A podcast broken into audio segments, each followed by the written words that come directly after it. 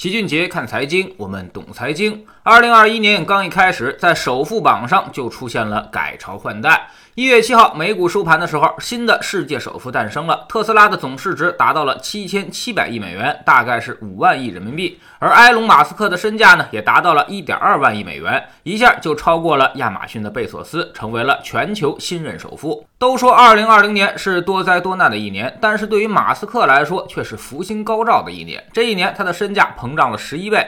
特斯拉的股价从七十多美元一下涨到了现在的八百八十美元。要知道，就在二零一八年以前，特斯拉还频频要传出破产的传闻。即便是来中国建厂了，也没能马上扭转投资者对于特斯拉的预期。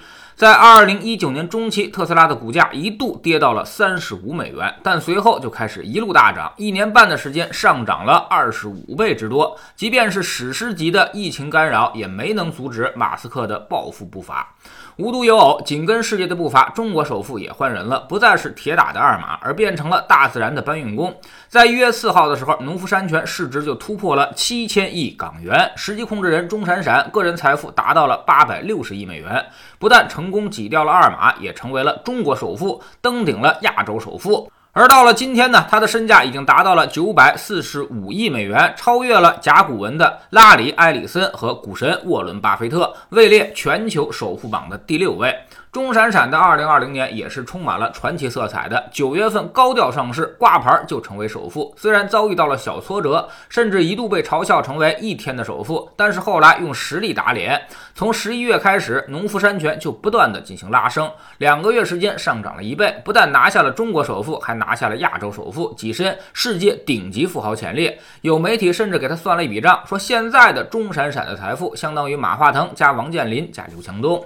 有人不理解了，为啥一瓶两块钱的水就能造就这么大的生意？还真别看不起卖水的，这玩意儿可是暴利。因为水基本上不要钱，主要都是瓶子钱和纸箱子钱。一瓶农夫山泉的成本呢，大概出厂价只有六毛多，卖你两块钱，扣除掉一些损耗，你算算它赚了多少？毛利率可是高达百分之六十多呀！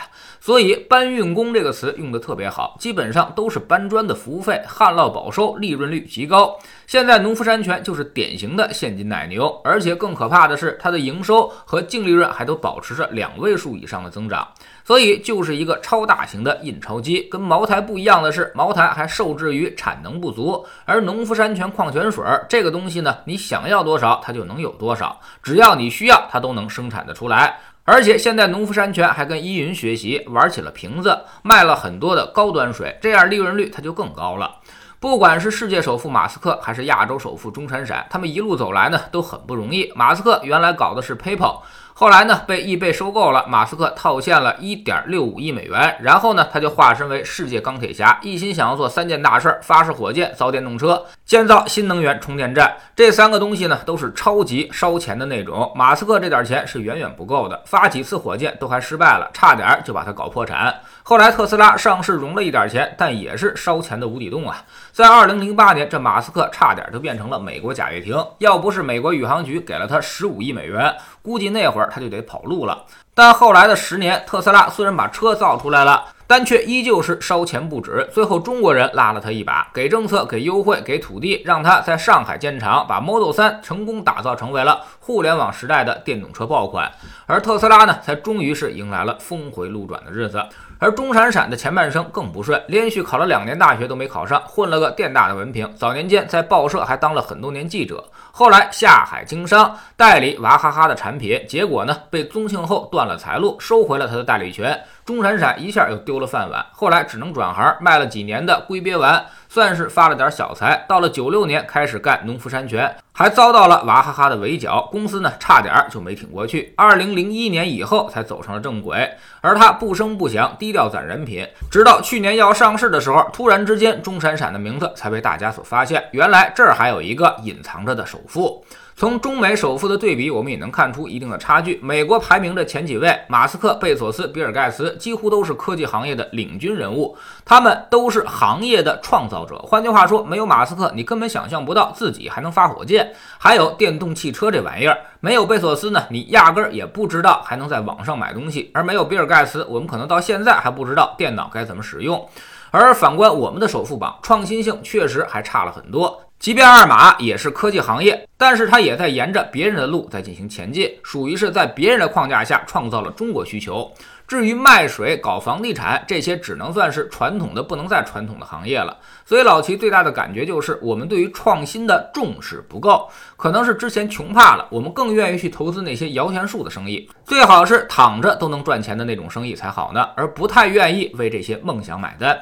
这就需要我们在创投上要加把劲儿了，鼓励二级市场投资，才能带火一级市场，打通整个科技创新的产业链。未来我们要在科技上领先，就必须得给予敢于梦想的人、敢于实践的人，且愿意承担风险的人足够多的回报才行。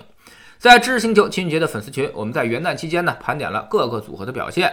替代理财从不赔钱的三三三幺组合年度回报超过了百分之六；替代信托适合于资金归集的四四二组合超过了百分之十三；攻守平衡的越震荡收益越高的三三二二组合年度回报呢超过了百分之二十；最激进的十年财务自由首选五个二组合已经连续两年回报超过了百分之二十五。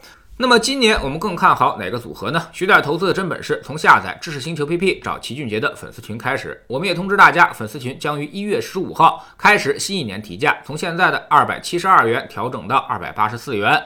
已经在群里的老用户不受影响，仍然是一九九续费。要加入粉丝群，每天学点投资技巧的朋友可要抓紧这最后的五天时间了。每个交易日的晚上，我们都有投资的课程，老铁只在这里回答大家的提问。新进来的朋友可以先看《星球置顶三》，我们之前先讲过的那些重要内容和重要配置都在这里了。